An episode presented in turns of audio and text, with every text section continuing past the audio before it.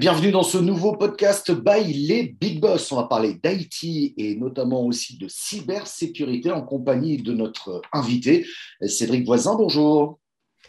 Bonjour. Alors, vous êtes euh, groupe CISO, hein, ce qui voudrait dire, ce qui, pas voudrait, ce qui veut dire, euh, Chief Information Security Officer, c'est bien ça? C'est tout à fait ça. Voilà, au sein donc du groupe Doctolib.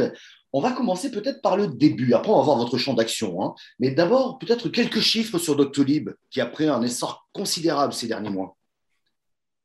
Alors, Doctolib, qu'est-ce que je peux en dire? C'est une, une, société française qui va fêter son huitième anniversaire euh, à la fin du mois de novembre. On a une activité qui est répartie sur trois pays en Europe, que sont la France, l'Allemagne et l'Italie. Euh, on a effectivement connu euh, une grosse exposition euh, suite à notre participation à la gestion de la pandémie et notamment la campagne de vaccination. Qu'est-ce que je peux dire un peu plus dans le détail? Globalement, aujourd'hui, on a environ 60 millions de patients répartis sur les trois pays qui utilisent notre, notre applicatif. On a 300 000 personnels de santé qui l'utilisent au quotidien aussi ça représente un volume de rendez-vous qui transite par nos infrastructures de l'ordre de 500 millions de rendez-vous par an, euh, environ 11 millions de téléconsultations annuelles. Et euh, pour parler euh, un peu plus de ce qui s'est passé pendant la pandémie, on a été retenu par le Lander de Berlin et par l'État français pour gérer la, la, campagne de vaccination et ça représente environ 75 millions de rendez-vous de vaccination qui ont été pris à travers notre applicatif. Merci pour ces précisions. Ça permet effectivement euh, bah, de mieux comprendre aujourd'hui ce que représente Doctolib par rapport à il y a 12 ans où au début c'était effectivement que de la prise de rendez-vous. Aujourd'hui, vous nous l'avez dit, il y a aussi de la consultation médicale à distance. Donc il y a des informations de plus en plus sensibles, j'ai envie de dire, qui transitent sur vos réseaux, des informations sensibles car médicales. Et j'imagine que vous avez des contraintes particulières et une obligation zéro faille pour protéger vos données. Sans dévoiler de secret, quelle est la, stratégie en matière de, de, protection contre les cyberattaques chez Doctolib? Alors, il y, a, plusieurs éléments de réponse euh, à votre question. On a évidemment des enjeux euh, qui sont euh, assez forts sur la protection des données parce qu'on est amené à stocker pour le compte des patients et des praticiens des données de santé. Donc, au même titre que toutes les entreprises qui, qui doivent traiter des données personnelles ou des données sensibles, on est soumis euh, à la réglementation européenne sur la, protection des données personnelles, donc le RGPD. On est soumis aux lois locales des pays, donc euh, la CNIL en France, euh, avec laquelle on travaille de manière assez étroite sur la mise en conformité sur la loi informatique et liberté. Donc ça, c'est plutôt pour le cadre juridique applicable. il y a des, équivalents en Allemagne et en Italie, mais je ne vous ferai pas l'offense de les prononcer. Euh, après, on a d'autres enjeux, effectivement, sur le, vraiment au-delà des enjeux juridiques, il y a des enjeux sécurité assez forts. Donc, pour ça, on a eu une démarche qui est euh, certifiante.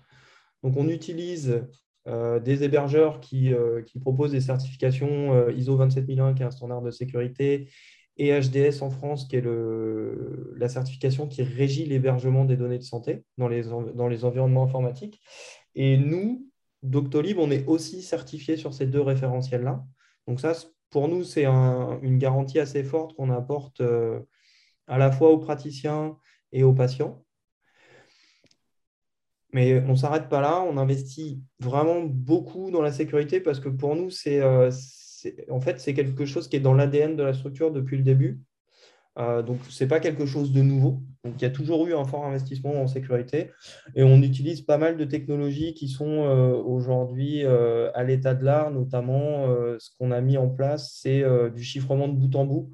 Donc, globalement, ce que vous allez retrouver dans des systèmes de messagerie instantanée comme WhatsApp, Signal ou Telegram, nous, on a appliqué ça sur les données qui transitent, les données de santé qui transitent euh, par nos applicatifs. J'ai bien compris, c'est dans l'ADN de Doctolib. Hein, depuis le départ, vous vous êtes dit, là, on a du matériau, parlant de données, hein, euh, euh, sensible. donc, vous avez créé votre écosystème, que ce soit au niveau de l'hébergement, mais même au niveau du, traitement, je dirais, de, des différentes informations. Tout est normé, si j'ose dire tous bénéficient d'une normalisation internationale, hein, de telle façon que euh, ce soit le plus protégé possible. Mais j'ai une petite question. Quid des utilisateurs qui sont des professionnels médicaux? Eux aussi, vous faites un gros travail. On parlera des collaborateurs hein, du groupe. Mais euh, pour les utilisateurs, eux aussi, vous les sensibilisez à ces questions-là? Alors en fait, nous, l'approche qu'on a, c'est vraiment de fournir un logiciel qui, qui va leur apporter le plus de garanties de sécurité.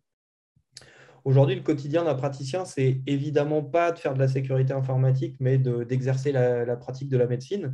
Donc, pour certains, ils sont assez loin de ces, euh, de ces enjeux de sécurité.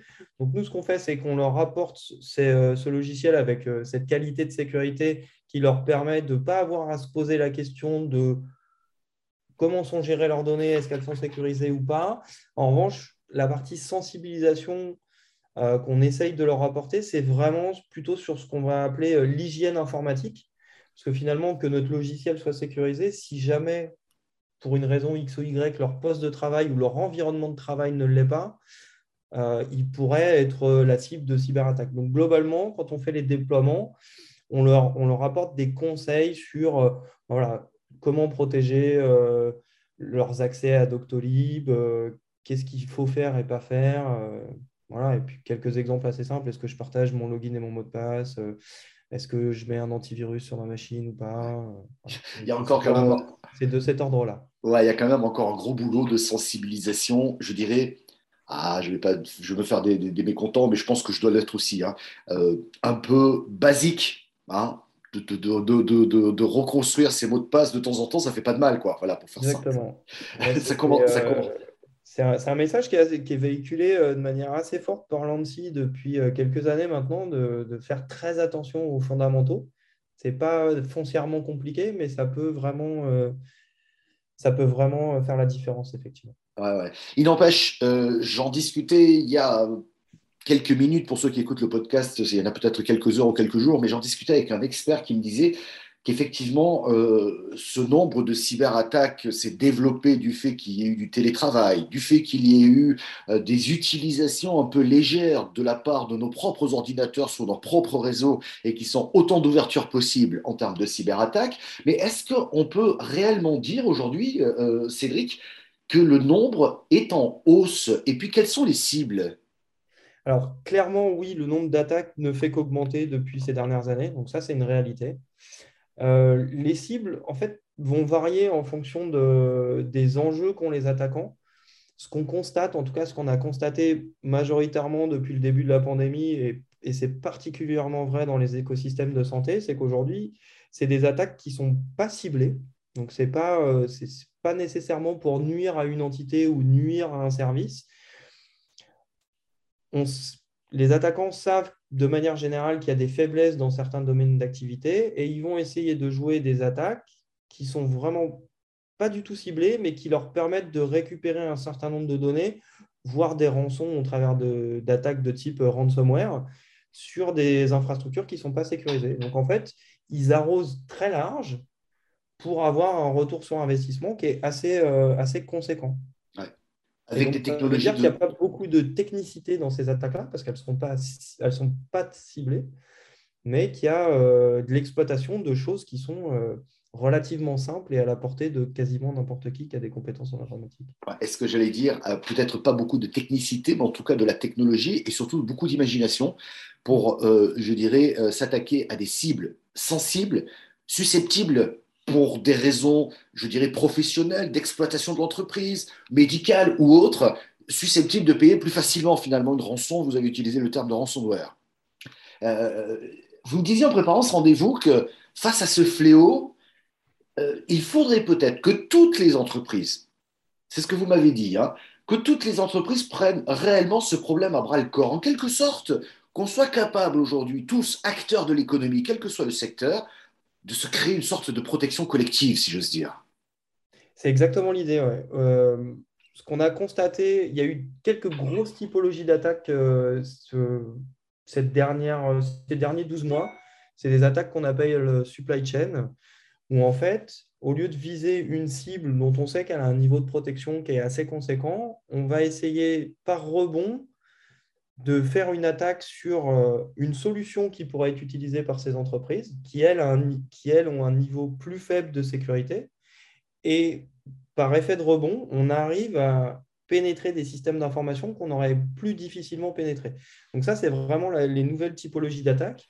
Et euh, l'idée, effectivement, ça serait d'avoir cette prise de conscience, en tout cas des dirigeants, et, et j'ai envie de dire, de quelle que soit la typologie des entreprises, que finalement, la, cybersécurité, ce n'est pas l'apanage de quelques structures qui, euh, qui ont vraiment les, les, moyens ou l'envie d'arriver à un certain niveau, mais il faut vraiment collectivement que le niveau augmente pour que ces types d'attaques par rebond diminuent. Alors, c'est ce que vous appelez les, cyberattaques supply chain. Autrement dit, si je vous suis bien, c'est qu'on essaie, quelle que soit la taille de l'entreprise, et c'est souvent des PME, hein, pour être très clair, parce qu'elles n'ont pas les moyens que vous, vous pouvez avoir hein, pour pouvoir se protéger, qui deviennent hein, inconsciemment des portes d'entrée vers des grands groupes euh, parce qu'elles sont fournisseurs, parce qu'elles elles ont des liens, tout simplement.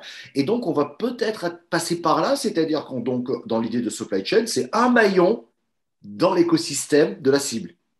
Exactement. Exactement. Euh, euh, vous, le savez très bien, ce sera ma dernière question. Il n'empêche que euh, vous, par définition, c'est dans votre ADN. Et puis, vous savez très bien que vous touchez de la matière sensible. La plupart des dirigeants d'entreprise ont encore un peu de mal. Souvent, ils réagissent lorsqu'ils ont été victimes d'une cyberattaque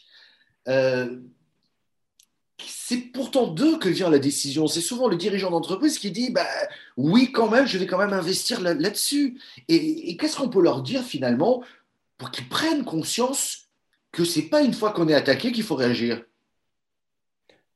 Je pense qu'il y a un message assez simple qu'on peut partager. Je ne connais pas un seul dirigeant d'entreprise qui n'a pas la, vue des risques auxquels est exposée son activité commerciale je pense que ce qui manque, l'étape manquante dans cette réflexion-là, c'est les comités de direction de n'importe quelle typologie d'entreprise sont vraiment conscients des risques. Il faut juste rajouter cette notion de qu'est-ce qui se passerait si demain, mon activité euh, venait à s'arrêter parce que je n'ai pas assez investi sur l'outil informatique. Et et la sécurité de l'outil informatique. Et donc, du coup, finalement, on, va changer un peu le, paradigme de, de, la problématique de la sécurité. C'est de se dire, voilà, si demain, mon activité s'arrête pendant une semaine, deux semaines, un mois, deux mois, à cause d'une attaque informatique, est-ce que j'ai les moyens de, euh, en tant qu'entreprise de, euh, de, subsister et de continuer à, opérer mon activité? Et je pense que ça, c'est un message qui est assez simple à comprendre pour n'importe quel dirigeant d'entreprise on va être clair, il y a eu des morts hein, quand même, si j'ose dire. Des boîtes qui, qui, sont passées en 24 heures. En une nuit, tout a basculé.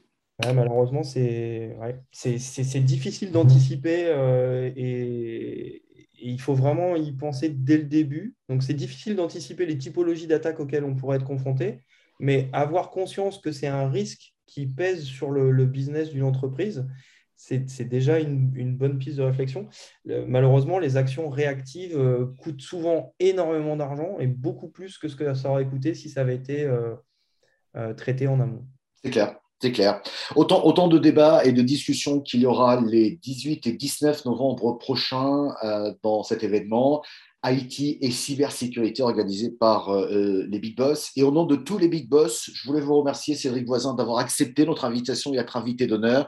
Et on aura l'occasion de vous écouter le 19 à l'occasion d'une conférence qui sera un peu plus développée que ce que nous venons de faire ici dans ce podcast. Mais l'idée de ce podcast, c'était aussi de travailler, parce que c'est un travail sans relâche. Et j'imagine, je ne voulais pas poser la question, mais j'imagine que vis-à-vis -vis de vos collaborateurs, même si c'est dans l'ADN, c'est un travail sans relâche de sensibilisation. Ouais, c'est quelque chose de très important. En fait, on ne peut pas juste s'appuyer sur les professionnels de la cybersécurité pour sécuriser l'écosystème numérique. C'est vraiment important, et en tout cas, nous, c'est ce qu'on essaye de faire chez Doctolib, de sensibiliser 100% de la population parce qu'ils sont un, un, maillon très important de la chaîne et ils sont aussi acteurs de la posture de, de sécurité. Donc, c'est vraiment très important de considérer tout l'écosystème plutôt que de se dire on va embaucher des professionnels de la, sécurité qui vont, eux, arriver avec euh, leur cap de Superman et résoudre toutes les problématiques. Ce qui n'est pas le cas. Effectivement, il y a quand même une donnée humaine là-dedans, quoi qu'il arrive. Et même si la techno est importante, hein, il y a des briques de protection, mais il y a quand même aussi un comportement humain qui est souvent, on avance souvent le chiffre de 9 cyberattaques sur 10 qui seraient d'origine humaine, dans le sens où il y a une forme d'oubli, de malveillance ou d'absence de, bienveillance euh, dans, son, dans son système d'information. Cédric Voisin, merci beaucoup d'avoir répondu à nos questions. Merci à vous.